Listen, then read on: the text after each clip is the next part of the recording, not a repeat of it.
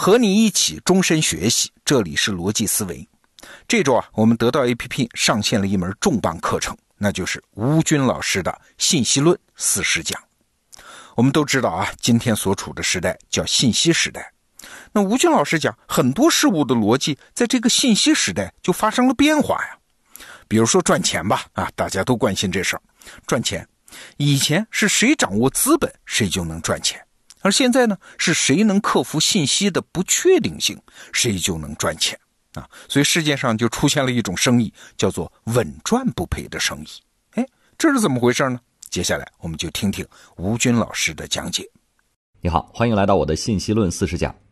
从这一讲开始，我们就沿着香农当年提出信息论的思路，一点点抽丝剥茧讲解信息理论。我们先来讲讲信息的量化度量。我在第一讲问过你。佐尔格给斯大林的信息作用很大，但是信息量其实不到一比特。那么，到底怎么去衡量信息量的大小呢？在香农之前，人们并不认为信息还能像重量、体积、电流一样可以用什么单位去衡量。人们过去绞尽脑汁，试图从信息的内容出发，通过对比重要性度量信息。香农说，这条路其实走错了。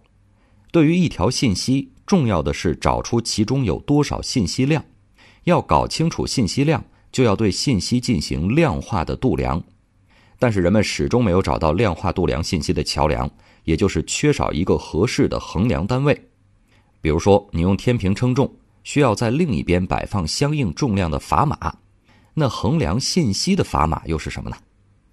香农最大的贡献就在于找到了这个砝码，也就是将信息的量化度量和不确定性联系起来。他给出一个度量信息量的基本单位，就是我们第一讲所讲的比特。这个单位是这样定义的：如果一个黑盒子中有 A 和 B 两种可能，它们出现的概率相同，那么要搞清楚到底是 A 还是 B，所需要的信息量就是一比特。如果我们对这个黑盒子有一点知识，知道 A 的概率比 B 要大，那么解密它们所需要的信息就不到一比特。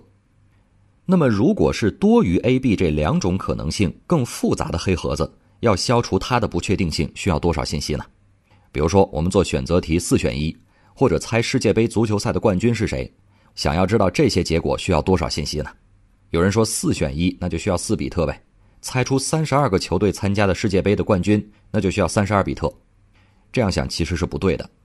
如果我们对选择题的答案一无所知，去向一个知道答案的预言家请教。他每给咱们一个是非的答案，就收取咱们一块钱。对咱们来讲，有效的提问方式不是问他是否答案是 A 或者是否答案是 B，而应该先问他是否答案就在 A 和 B 当中。如果他回答是，我们就圈定了答案的范围是 A 或者 B，与 C、D 无关。接下来只要再问一个问题，就能确定是 A 还是 B 了。反之，当我们知道答案不在 A、B 当中，我们也可以用第二个问题确定是 C 还是 D，这样一来，我们一共就付两块钱就可以了。类似的，对于世界杯足球赛的问题，我们问五个问题，付五块钱就可以了。你可以自己在心里面算一下啊。当然了，在信息论中，不用钱来当信息的单位，而采用了比特，也就是说，要确定四选一问题的答案，需要两比特信息。确定世界杯冠军的问题需要五比特信息。我们把这样充满不确定性的黑盒子就叫做信息源，它里面的不确定性叫做信息商，而信息就是用来消除这些不确定性的。所以，搞清楚黑盒子里面是怎么一回事，需要的信息量就等于黑盒子里的信息商。我们知道，商啊，其实是一个热力学的概念。表示一个系统的无序状态，或者说随机性。比如说，把冰水倒进一杯开水中，它们会彼此融合，那么杯子里面的熵，也就是混乱程度就会增加。在信息系统中也是这样，信息熵就表示一个系统内部的不确定性。我们都知道，一个系统中的状态数量，也就是可能性越多的话，不确定性就越大。比如说啊，你买彩票。只有两个号，其中一个必中奖，那么这次买彩票的不确定性就小，这个问题的信息商就小。而如果有一万个号，也是其中只有一个必中彩，那不确定性就比较大了。接下来，香农说，在状态数量保持不变时，如果各个状态的可能性相同，不确定性就很大。我们现在假定啊，可能性的数量是固定的。比如说，现在只有两种情况的时候，也就是非 A 即 B 的情况，信息商的变化图类似一个抛物线。你在文稿里面可以看到这张图，图中的横轴是 A 发生的概率，它从零到一分布。纵轴就是商，也就是确定它发生你需要的信息量。我们会发现，当 A 发生的概率正好是二分之一的时候，需要的信息商达到顶峰是一比特。这就类似抛一枚均质的硬币啊，谁也猜不好结果，因为正反两种结果发生的概率是一样的，都是二分之一。但是如果这枚硬币没有造好，一面重一面轻，那就大概率是重的那面朝下。需要确定它哪面朝下的信息量就小，这就告诉我们，永远不要听那些说正确率总是百分之五十的专家的建议，因为呢，相当于什么都没有说，没有提供能够减少信息商的信息量。这是今天的第一个知识点。最后半句说的是，相反，如果个别状态容易发生，大部分状态都不可能发生，不确定性就小。这句话的意思其实是这样的。如果你买彩票是要从一万个号里面选出一个中奖的，不确定性就大多了。不过，如果其中一个号中彩的可能性是百分之九十九，剩下所有的号加起来的可能性只有百分之一，那么这个问题就比较确定，商就小。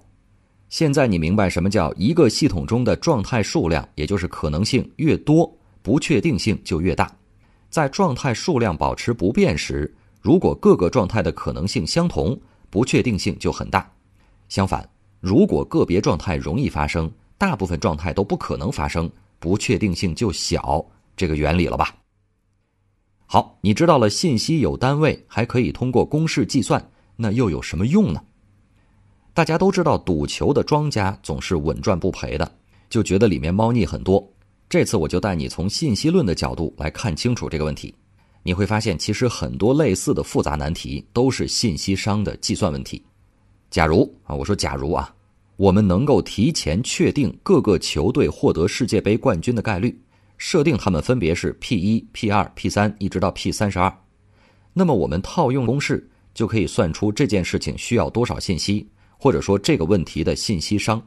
我们假定它是三点四比特，或者说对应于三点四块钱。如果一个人提一次问题支付一块钱，从理论上讲，所有参加赌局的人只要平均支付三点四块钱，就能够得到谁是冠军这个信息了。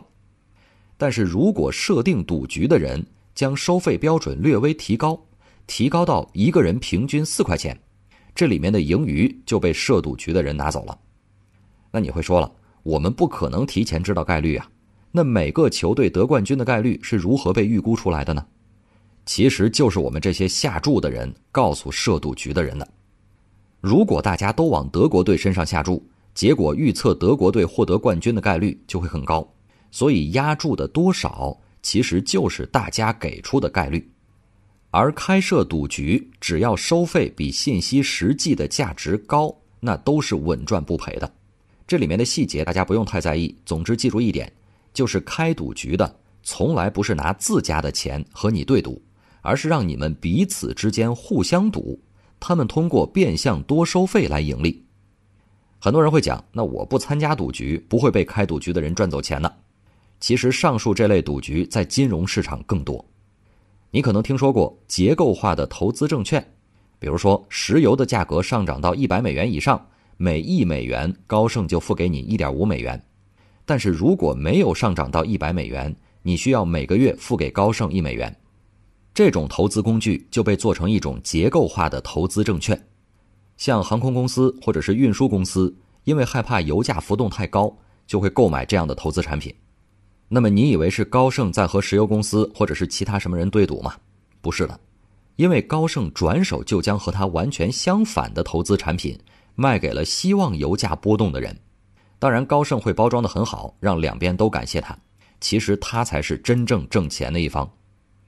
你可能听说过金融数学这个专业，那里面的人天天做的事情就是设计这种不容易被人所看懂的、自己永远不赔钱的金融产品，而所谓的基金经理很多就是把这样的产品卖给你的人。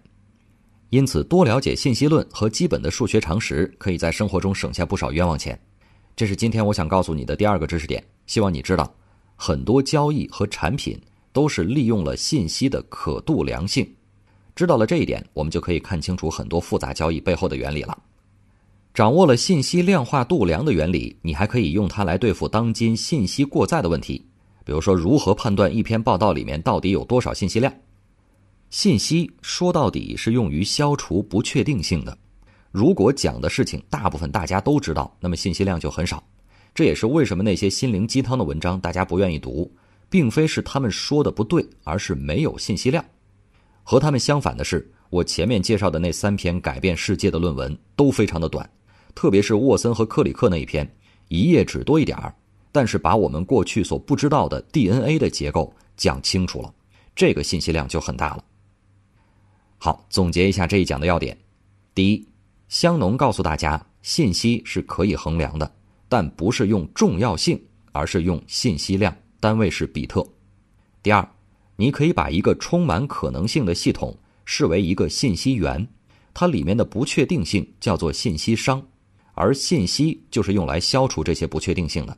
所以，搞清楚黑盒子里面是怎么一回事，需要的信息量就等于黑盒子里的信息商。第三，很多复杂交易背后其实都用到了信息的可度量性。第四，信息量的大小不在于长短，而在于开创多少新知。这讲我留给你的思考提示：如果你和一个特别会玩锤子剪子布游戏的人玩这个游戏，你最好的策略是什么呢？下一讲见。好，内容听完了，我是罗胖。吴军老师，我们都知道是著名的计算机科学家，也是最擅长把复杂问题给行外人讲明白的人呐。他答应我们来开设这门信息论的课程，我和我的同事都感到非常兴奋啊！因为我们知道，在现在的中文世界里，能够把信息论这门前沿学科真的讲清楚、讲深刻，还能讲得有意思的，也只有这位吴军老师了。好，现在你访问得到 APP 的首页，就可以看到吴军老师《信息论四十讲》的课程入口，强烈强烈推荐你加入学习。好，逻辑思维。咱们明天见。